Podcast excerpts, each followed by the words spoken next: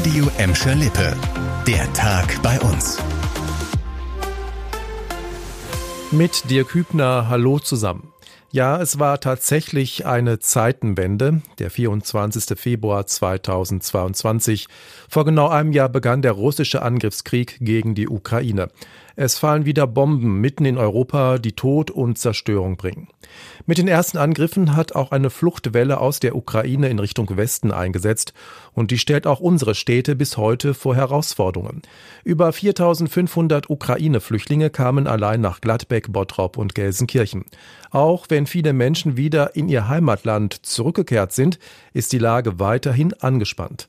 Im Bottrop wird die Unterbringung zunehmend schwieriger, weil auch immer mehr Flüchtlinge aus anderen Ländern wie Syrien oder Afghanistan kommen, sagte uns eine Stadtsprecherin. Daher plant die Stadt zwei neue Unterkünfte mit insgesamt 160 Plätzen. In Gelsenkirchen stellt vor allem die Vermittlung von Arbeits-, Schul- und Kita-Plätzen die Behörden vor Herausforderungen. Durch viele leerstehende Wohnungen gibt es aber kaum Probleme bei der Unterbringung. Auch in Gladbeck sind viele Flüchtlinge mittlerweile in Wohnungen untergebracht.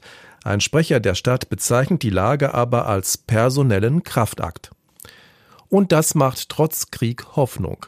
Denn auch ein Jahr nach Beginn des russischen Angriffs auf die Ukraine ist die Hilfsbereitschaft bei uns nach wie vor groß.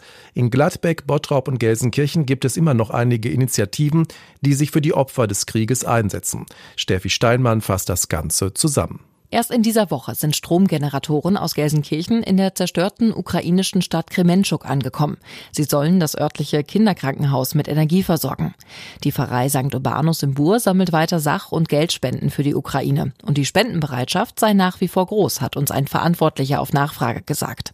Auch um geflüchtete Ukrainer, die aktuell bei uns leben, kümmern sich verschiedene Verbände und Ehrenamtler. Die Caritas in Gladbeck bietet zum Beispiel Deutschkurse und ein Mutter-Kind-Café an. Viele Betroffene würden sich aber auch selbst organisieren und nicht viel Unterstützung brauchen, heißt es von mehreren Seiten. Vom Ukraine-Krieg zum Alltag bei uns. Und da müssen wir uns am kommenden Dienstag auf massive Einschränkungen einstellen. Denn es gibt mal wieder Warnstreiks im öffentlichen Dienst. Die Gewerkschaft Verdi hat heute alle Beschäftigten von Bund und Kommunen in Gladbeck, Bottrop und Gelsenkirchen aufgerufen, am Dienstag nicht zu arbeiten. Das bedeutet, dass die Müllabfuhr ausfällt, städtische Kitas und Behörden geschlossen bleiben und Busse und Bahnen im Nahverkehr den ganzen Tag nicht fahren. Ein Schwerpunkt soll laut Verdi Gelsenkirchen sein. Der Hintergrund?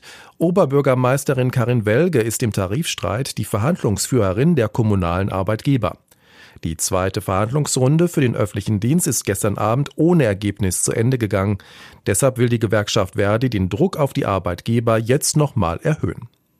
Das war der Tag bei uns im Radio und als Podcast. Aktuelle Nachrichten aus Gladbeck, Bottrop und Gelsenkirchen findet ihr jederzeit auf radio und in unserer App.